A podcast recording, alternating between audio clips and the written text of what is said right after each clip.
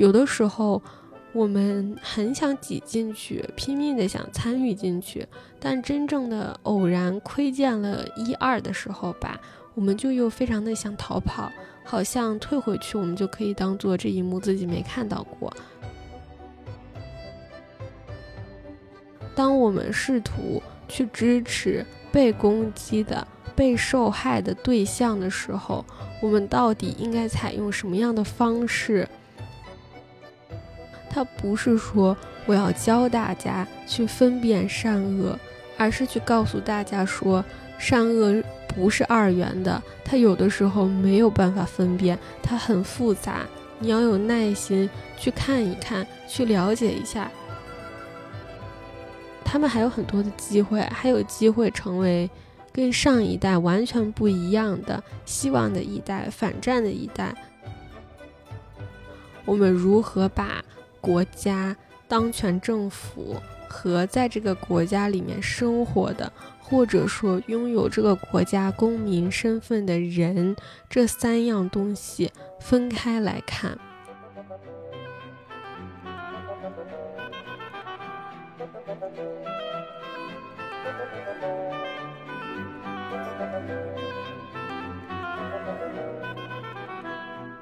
？Hello，大家好，欢迎来到这一期的没话可说，我是沈思雨，电影单口又来喽。没想到这个第二期来的这么快，嗯，今天我们要聊的是宫崎骏的新片《你想活出怎样的人生》。这个电影还有另外一个中文译名叫《苍鹭与少年》，我愿称之为这两个译名为意义和直译的区别。其实我觉得这两个翻译应该。都还算不错吧，嗯，我对这部电影还是非常推荐有条件的朋友们能去电影院看的。宫崎骏工作室的动画效果真的是一如既往高品质，大荧幕上看挺享受的，动画效果特别特别的好。除此之外呢，我觉得它确实是一个大家之前宣传的所谓。半自传性质的退隐之作吧。宫崎骏年纪也很大了，感觉这应该就是他的封山之作了。他也就是在这个电影里面表达了很多自己作为创作者的心里话。我在豆瓣上给这个电影的打分是四星，但实在是因为就是只能打整星嘛，在我心里，如果满分一百的话，这个电影应该有九十分。嗯。因为我本人呢是一个几乎不看日漫和日本动画的人，就是单纯的很少看。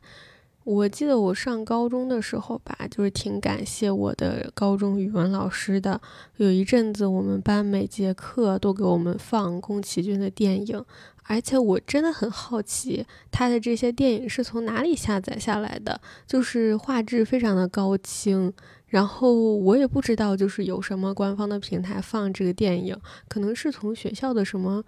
电影院阅览室、图书馆什么借出来的碟，不太清楚啊。但是反正在那一阵子吧，我就是在班里那个黢黑的大屏上面看完了所有宫崎骏的作品。我必须要说，我最喜欢的那一部不是《千与千寻》，是《魔女宅急便》。《魔女宅急便》这个电影，我到现在可能已经看了不下五遍了吧，直到现在也是，只要我所在的地方有电影院在重映这个电影，我就会买票去电影院看。再一次感谢我的语文老师，真的姐让我发出赞美的声音。嗯，我觉得是因为我高中是国际部的原因吧，就是语文老师他是高考部。过来就是顺便教一下我们国际部的学生的，他的重心可能还是在高考部那一边。然后他本人也是带就是高考部的一个班，在那个班做班主任这个样子。但是我感觉他对我们国际部的学生呢，可能就不必像教高考部的学生们那样吧，讲一些特别应试的东西。我其实非常感谢这个高中时代的这个语文老师。他，我觉得他很认真的对待我们国际部的语文课吧，讲了很多。我觉得直到今天，我也觉得如果没有他，我就不会知道、不会了解的东西。就比如说，我一度很抗拒日本动漫嘛，就是不怎么看动漫这些东西。然后有一阵子也非常抗拒中国古诗词和古文，但是它都让我觉得这些东西其实可以很美，可以很有意思。再一次感谢我的高中语文老师，谢谢您。OK，那我们回归电影吧。嗯，就是很多人呢说这个电影是特别意识流的，它有很多符号性的东西啊，很多政治隐喻呀，宫崎骏的个人表达呀。这些很多东西加在一起，然后让大家看不懂，说很难跟上。我自己其实觉得还可以，就还其实蛮好理解的，而且真实的故事，它有一个现实世界强相关的故事线，就是小男孩的这个家庭变故，所以我觉得他其实。表层的东西很好理解，但是如果就是你想挖掘更多符号化的，然后有关隐喻的政治的部分的话，我觉得确实可能你需要了解一些历史。但是我觉得就是我们上过基本的初高中历史的朋友，应该也不是很难看懂吧。而且我觉得，如果你是宫崎骏的粉丝的话，你看这个电影应该很开心，因为可以看到很多宫崎骏电影的元素反复的出现。比如说，宫崎骏的电影很喜欢讲天空，我觉得这个电影里面就是也有一些关于天空的元素。再比如说，这个小男孩就是男主角家里的七个女佣老奶奶。就是他那个出场的那一幕，直接梦回千与千寻，好吧？而且男主长得真的神似悬崖上的金鱼姬里的那个小男孩，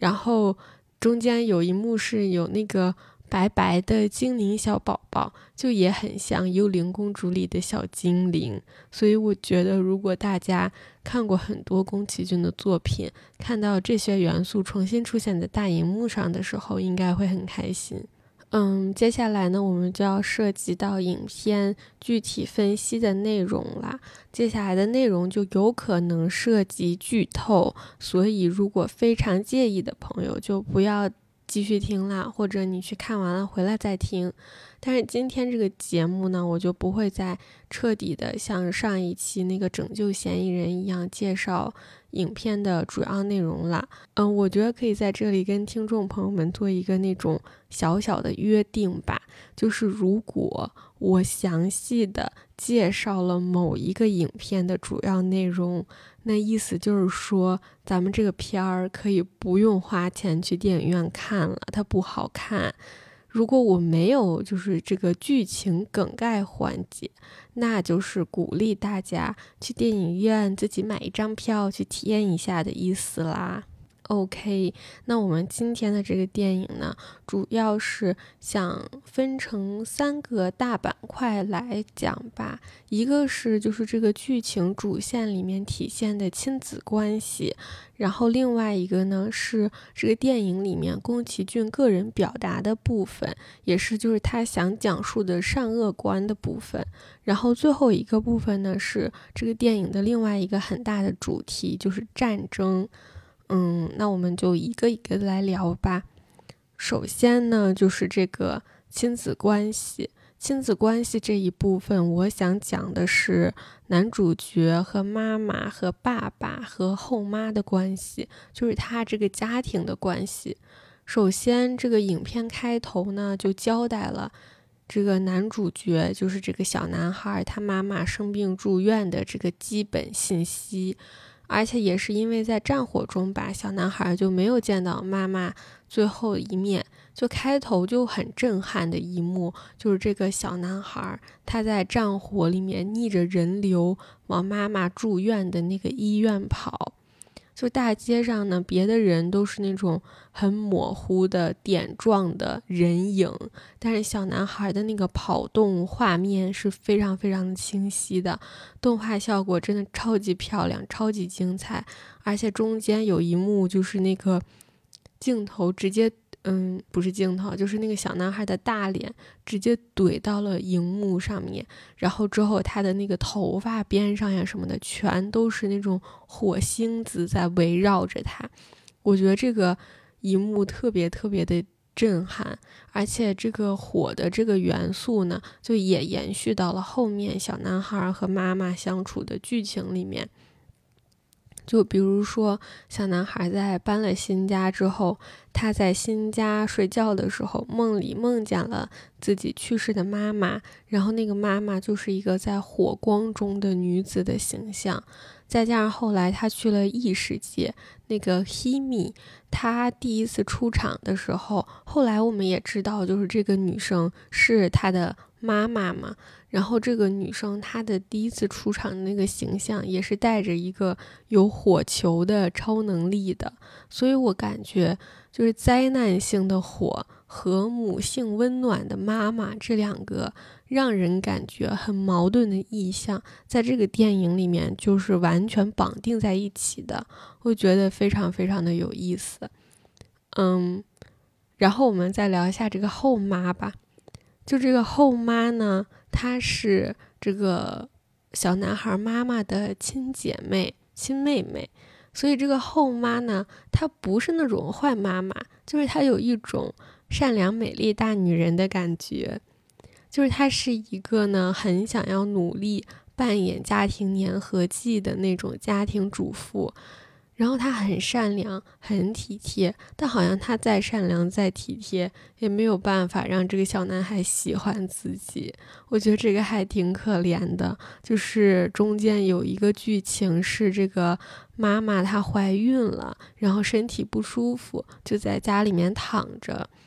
爸爸和这个家里的女佣呢，都跟小男孩说：“去看看这个后妈吧。”然后这个小男孩最后才特别不情不愿的去了。然后去他妈妈那个房间，还偷了一盒烟走。然后烟在当时的那个状况下是很稀缺的东西哦，而且中间那个苍鹭。跟小男孩说，他的亲生母亲没有死，只是被抓走了。然后小男孩整个心都扑在了这个事情上，就去他这个后妈的房间里偷那一盒烟，其实也是为了，嗯，去救他妈妈嘛。就是中间有一些剧情。所以感觉就是家里发生的所有事情对这个男主来说是非常次要的，然后在这个家庭里面生活的人来说对他也是次要的，就包括这个小男孩去了这个异世界，后来也是，嗯，在剧情上面说的是说他为了拯救他的后妈妈，因为他的后妈好像去了异世界。但是这个后妈呢，在整个电影里面，我感觉其实都是一个非常被动的角色。就前半部分没有在异世界，在真实世界里面的时候呢，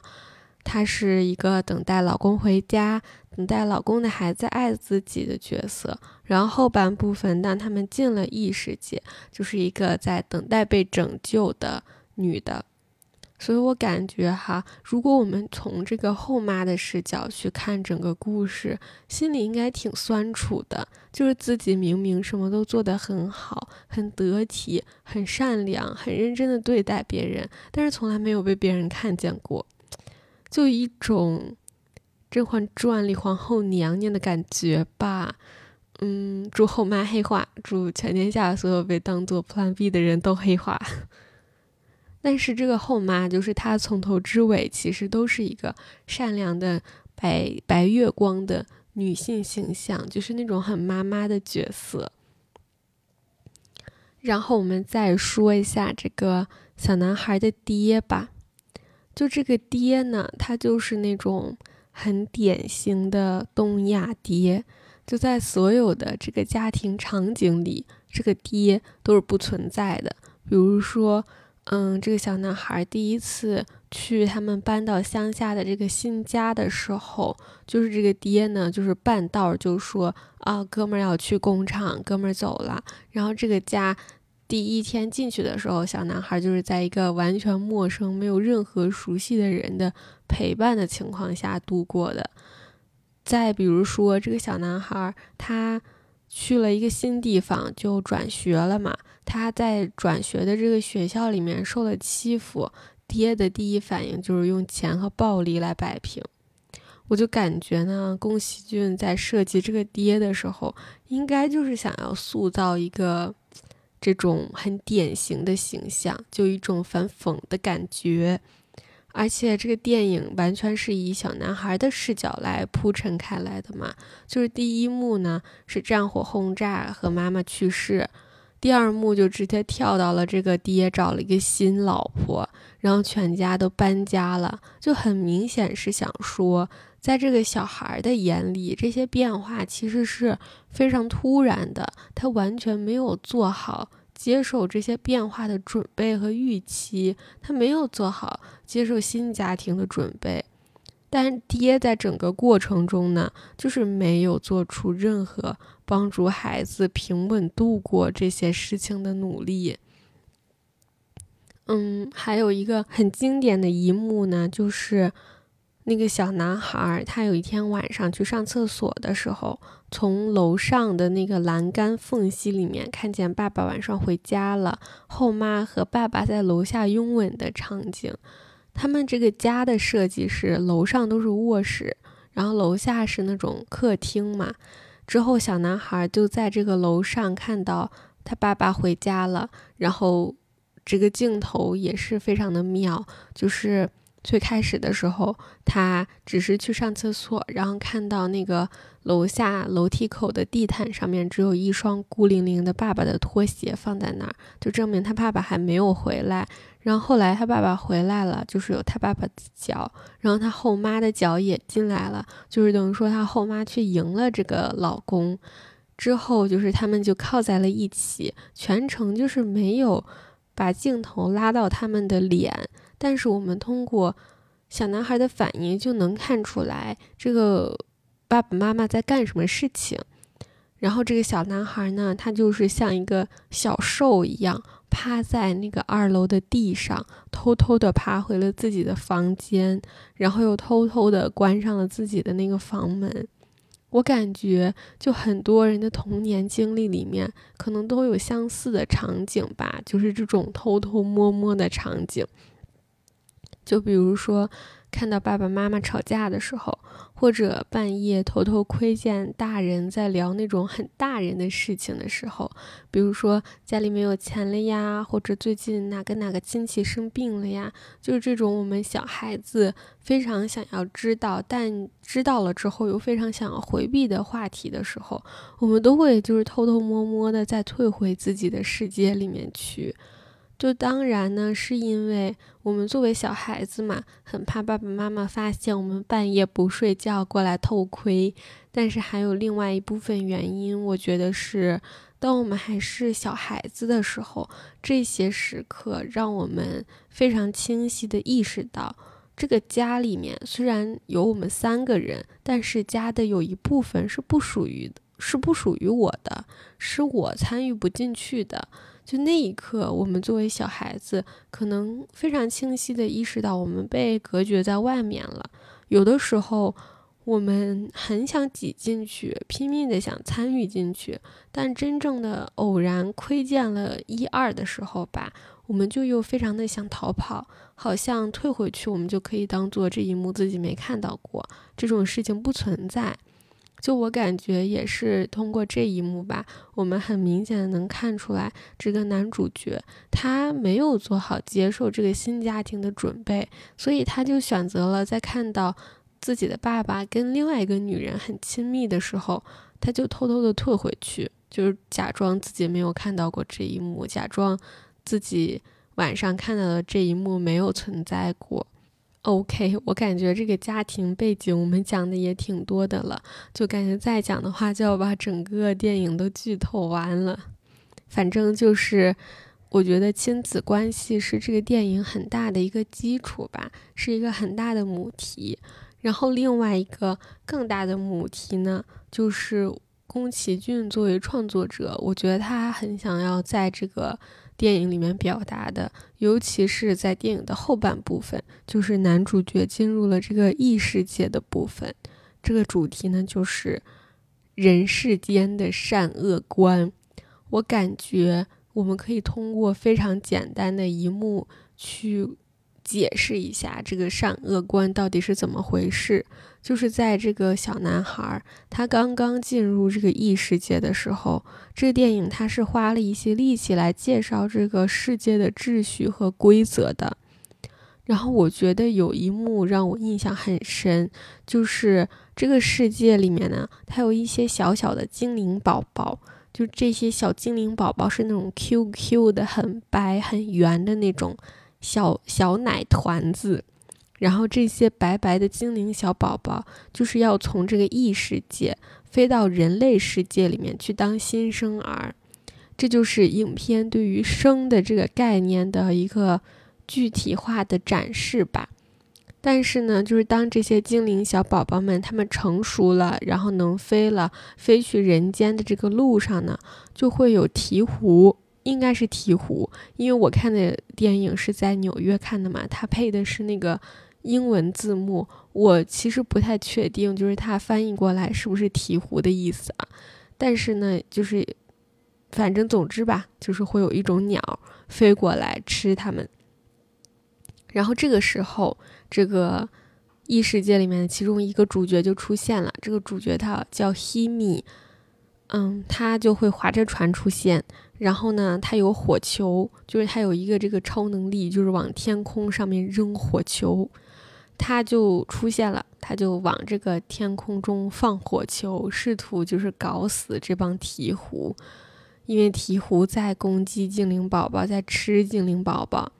在这个时候呢，这个小男孩他就目睹了这一幕嘛，他就大叫让希米住手，因为他说火球同样也会在伤害那些精灵小宝宝。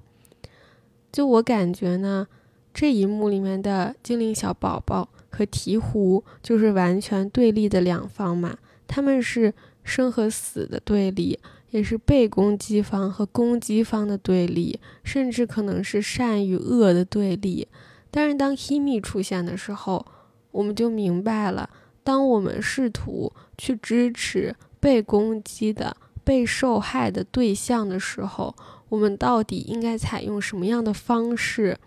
我感觉这个是宫崎骏想要提出的一个问题。Himi 的方式就是有立场，但是结果论上面无差别的攻击，就是他抱着让精灵宝宝。不受伤害的目的，这个立场去攻击鹈鹕，但是从结果论上来说，他也同样伤害了他想要保护的那一方。在这个之中，你的取舍，你的衡量又该是什么呢？就如果为了某种意义上的和平和支持，牺牲了一些本来你是需要去保护的人，那这个是可以接受的吗？我感觉这个是宫崎骏提出的一个问题吧，但是与此同时，我们可能想象不到比《黑蜜》更好的解决方案。但是小男孩他看到这一幕的答案，他就是他不接受，就是在那一刻，我感觉他代表了一种非常质朴的。非常淳朴、很天然的价值观，就是我们要保护弱弱势的那一方，我们无论如何也不能伤害他们。但是紧接着下一幕啊，就加深了这种复杂性，就是人世间给这个小男孩上了一课吧。就这个晚上的时候，小男孩他就在院子里，自己的那个住的院子里面，看到了一只受伤的、奄奄一息的老鹈鹕。这个老鹈鹕，它真的几乎就要死掉了。然后这个老鹈鹕跟小男孩说：“他们这些鹈鹕也都是被骗到异世界来的，因为别人告诉他们说异世界有鱼吃，所以他们来了。但来了之后，发现异世界根本没有鱼吃。而那些伤害精灵宝宝的鹈鹕，他们的本意也不是要去伤害精灵宝宝，因为如果……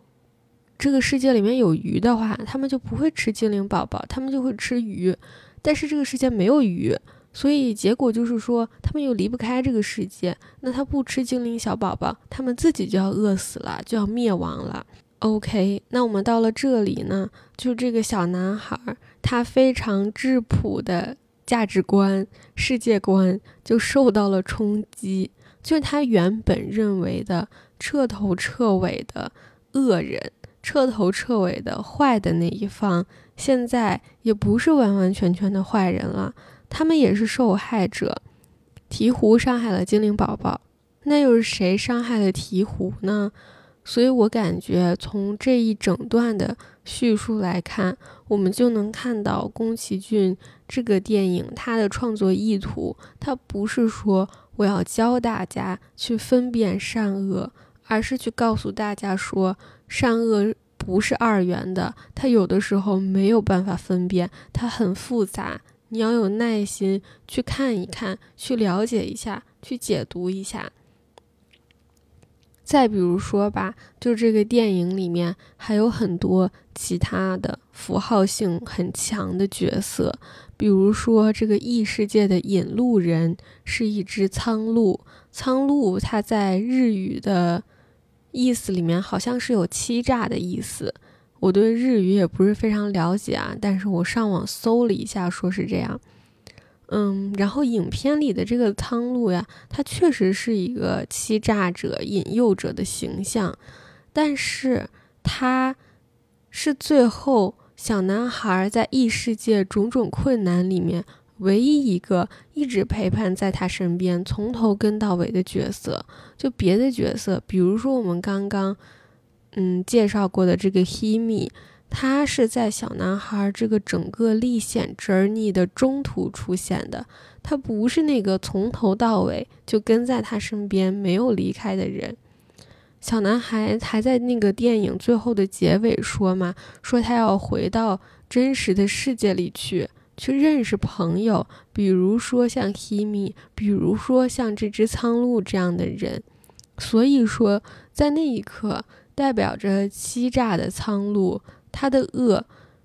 由此被模糊了，就是苍鹭，它是一群鸟，它是个群体，代表着恶的的群体。但是你看这一个具体的，从头到尾一直陪着小男孩一路走来的苍鹭，他是恶人吗？就好像他并不是。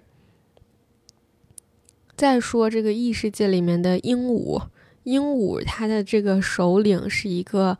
军人的形象。就是那种权威形象、威权形象、希特勒式的那种军人领袖，很强硬的那种号召力的那种人。但是他最后也是他吧，就是因为发现自己没有成为下一个统治者，所以非常愤怒，然后彻底破坏了异世界，然后让异世界坍塌了。但是其他的鹦鹉小兵们。就是他们在异世界被坍塌了之后，就自然而然的被放到了真实世界嘛。你会发现，他们到了真实世界之中，他们就是那种非常可爱的、很 Q 的，跑到人类的身上就是去亲亲的那种鹦鹉。我觉得到这儿，这个意象你就又往前走了一步。就是在这里，我们甚至已经不是在说，就是。苍鹭这个群体和苍鹭个体里面的好坏善恶了，就我们已经不是在讨论群体里的个体了，我们是在问有问题的到底是谁？就感觉这一点是宫崎骏他本人非常非常想要表达的一个东西吧，就是他想说的是，有问题的不是鹦鹉，不是苍鹭，不是任何就是一类人或者一群。种族，而是说异世界的秩序和设定有问题的不是人，是环境。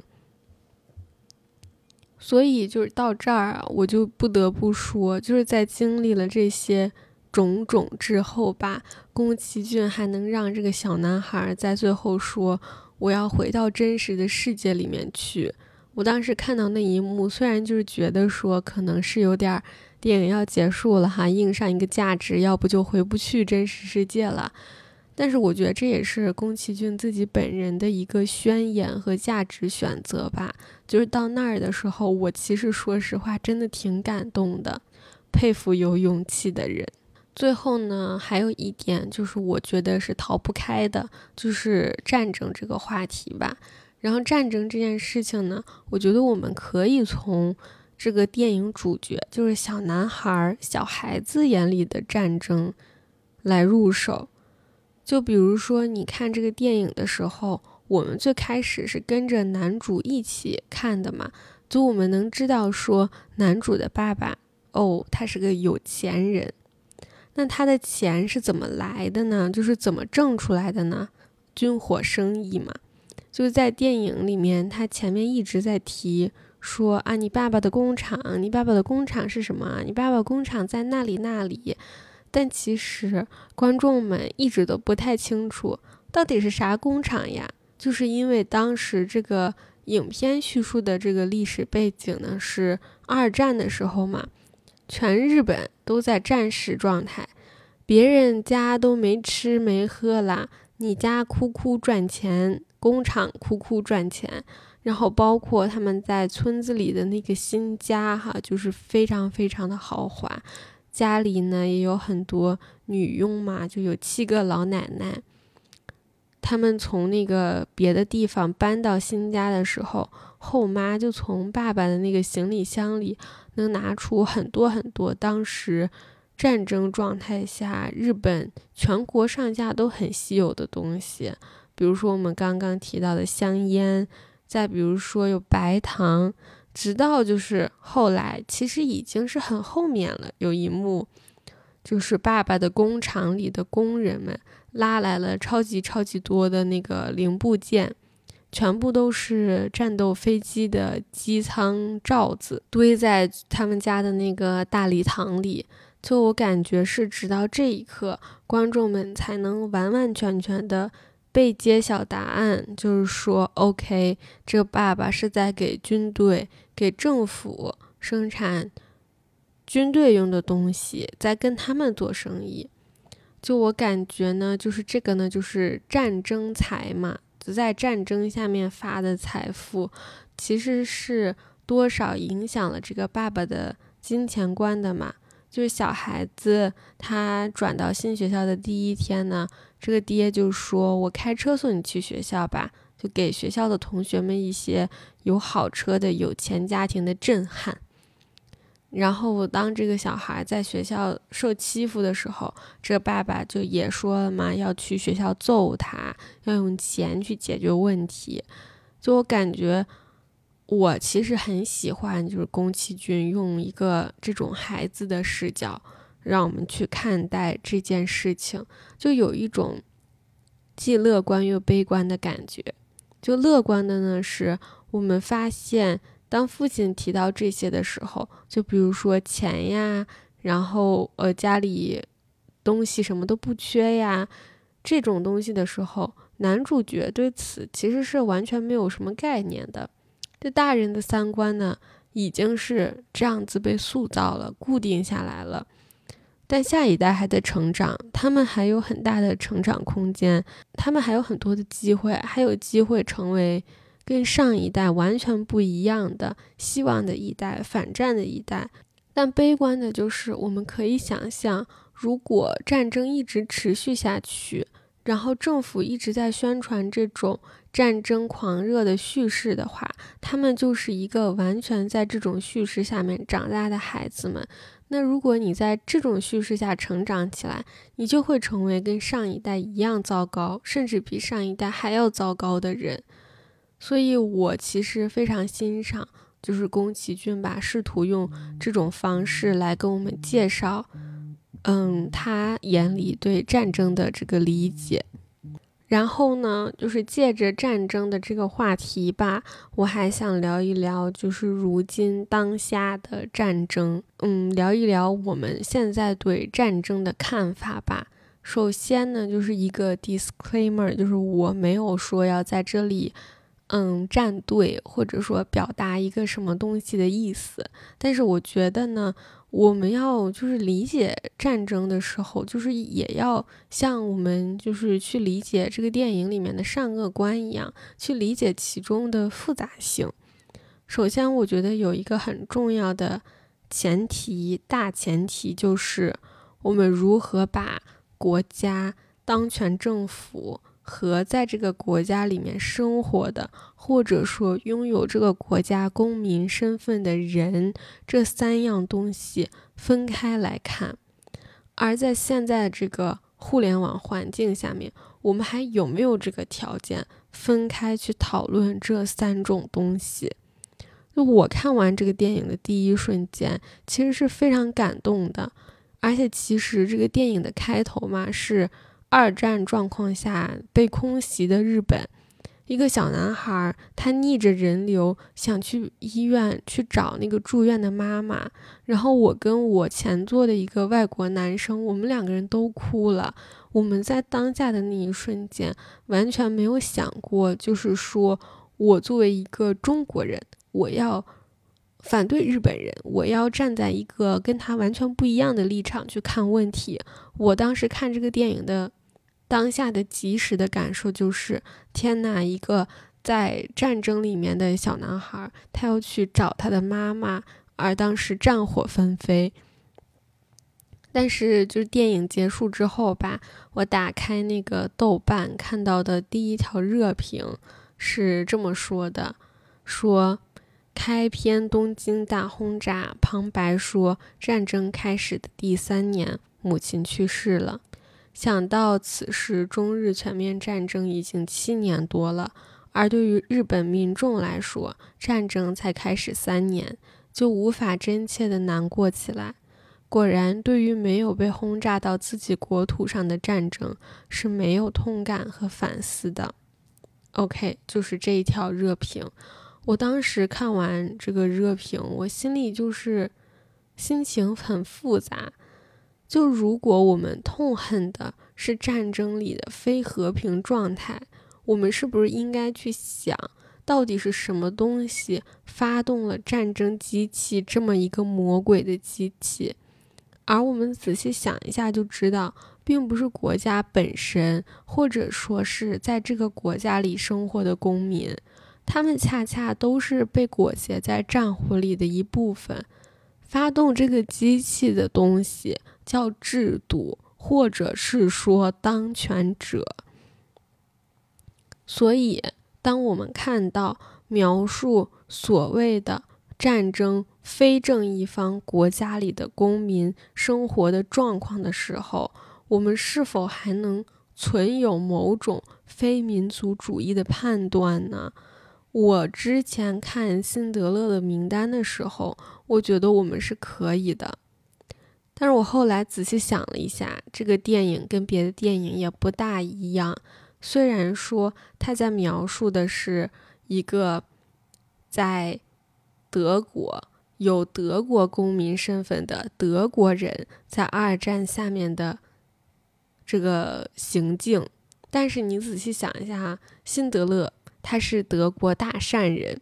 他的人物弧光是在真的与犹太人站在一起的时候塑造的。这个导演他在全片非常努力的在讲述说，辛德勒跟别的德国人是有多么的不一样。他有同理心，他没有被整个政府的那个侵略者的那个叙事所影响，他。虽然说就是爱财爱这个爱那个是一个商人，说名义上说我做的一切都是为了钱，但实际上他是一个有善心的人，他是真正的同情那些战争中受害者，同情犹太人的人。就这个导演他在描述二战的时候，我们需要那个德国人主角辛德勒明确的态度鲜明的跟自己的国家的政党。战争主张站在对立面，由此把这个单独的德国人给摘出来、拎出来，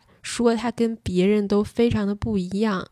而显然，就是在这个电影里面，在这个你想要活出怎样人生的这个电影里面，这个小男孩男主角他在影片的前期，他是没有被创作者拎出来的。他就是一个生活在这个国家机器、战争机器和制度下的一个普通民众，他就是这样一路被裹挟着浑浑噩噩的走的。甚至他在早期的时候对战争这些东西没有任何的概念，他就是这样盲目的看到军官，然后呢会下车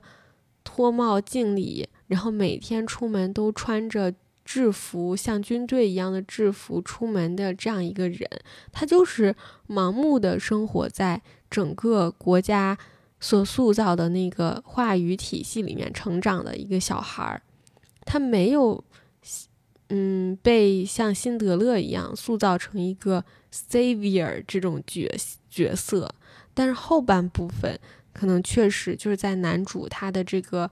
嗯，在异世界里面的冒险中，确实说反映了男主对善恶的思考和一些意识上面的觉醒，但是在前期他是绝对没有的。所以说，我们在谈论这样一个角色的时候，我们好像就没有办法把就是自己的那个情绪摘出来了。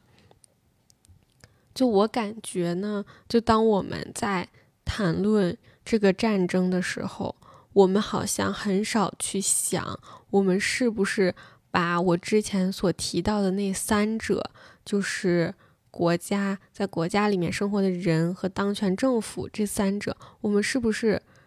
混在一起看了？我们好像很少去反思这一点。就比如说，我们用当今的这个战争去举例子吧。当我去谈论对加沙地带巴勒斯坦平民的同情的时候，我们是不是可以同时也没有在反犹主义？没有在支持哈马斯。当我说同情在哈马斯攻击下的以色列音乐节死伤人群的时候，我能不能同时也是反对以色列右翼政府的一员？当我说那些参加俄乌战争的俄罗斯士兵们是被普京、被整个国家制度。逼去作战的受苦难的人的时候，我难道就自动被划入了反对乌克兰的那一边吗？就我觉得我们要去思考这些问题，去思考有的时候这三者是没有办法混在一起去讲的。我现在就是在纽约上学嘛，就咱纽约呢，就是一个各种活动都非常丰富的地方。嗯，感恩节假期之前，我们学校图书馆门口就有一个支持巴勒斯坦的 protest。然后自从就是这个巴以这一次战争爆发以来吧，我们学校紧挨着那个 Washington Square Park，那边也一直在组织大大小小的各种的游行活动和抗议活动。你每天出门的时候，你可能都能看见。各种各样颜色的旗子和横幅和口号，我感觉好像生活在纽约的朋友们吧，已经渐渐学会了一种技能，就是你远远的看一眼，你就能判断出这个 protest 的属性。然后每次跟对这个政治并不是很关心的朋友们出门，看到这些活动的时候，他们就会问你说。啊，所以巴以冲突到底是怎么一回事啊？我到底应该支持谁呀？就是他们会问这种问题。当他们在问到到底应该支持谁的时候，他们其实想知道的是，到底谁是正义的、占理的那一方？你要给我一个简单、明晰、清楚的答案。但是你了解过这个前因后果、巴以冲突的整个历史之后。了解的人，你就会知道，这是一个非常非常复杂的历史问题，而这个世界上很少有什么人或者哪一方可以让我们说出类似于“我觉得希特勒就是一个大傻逼”一样的话，不用提供语境的这种话。所以就是说，当周围有很多人问我有关。巴以冲突的一切的时候，我有的时候真的厌倦了去回答这些，因为他没有一个简单的是或者不是 yes or no 的这种答案。而问这些问题的人，他们就是想要一个这种简单的 yes or no 的答案，他没有任何的意愿去听我完整的讲述整个的历史和复杂的争端背景。所以说，最后的最后，我想说，当我们。在聊到跟谁谁跟谁在打仗的时候，我们好像总是太急切的想要搞清楚到底谁是正一方呀。但是我的答案是，当我们越想要快速搞清楚黑白的时候，我们越要反思一下自己到底有没有出错，到底有没有把国家和人民和当权者这三个东西混在一起谈。OK，感谢大家收听今天的节目，今天的节目就到这里啦，那我们下期再见吧，拜拜。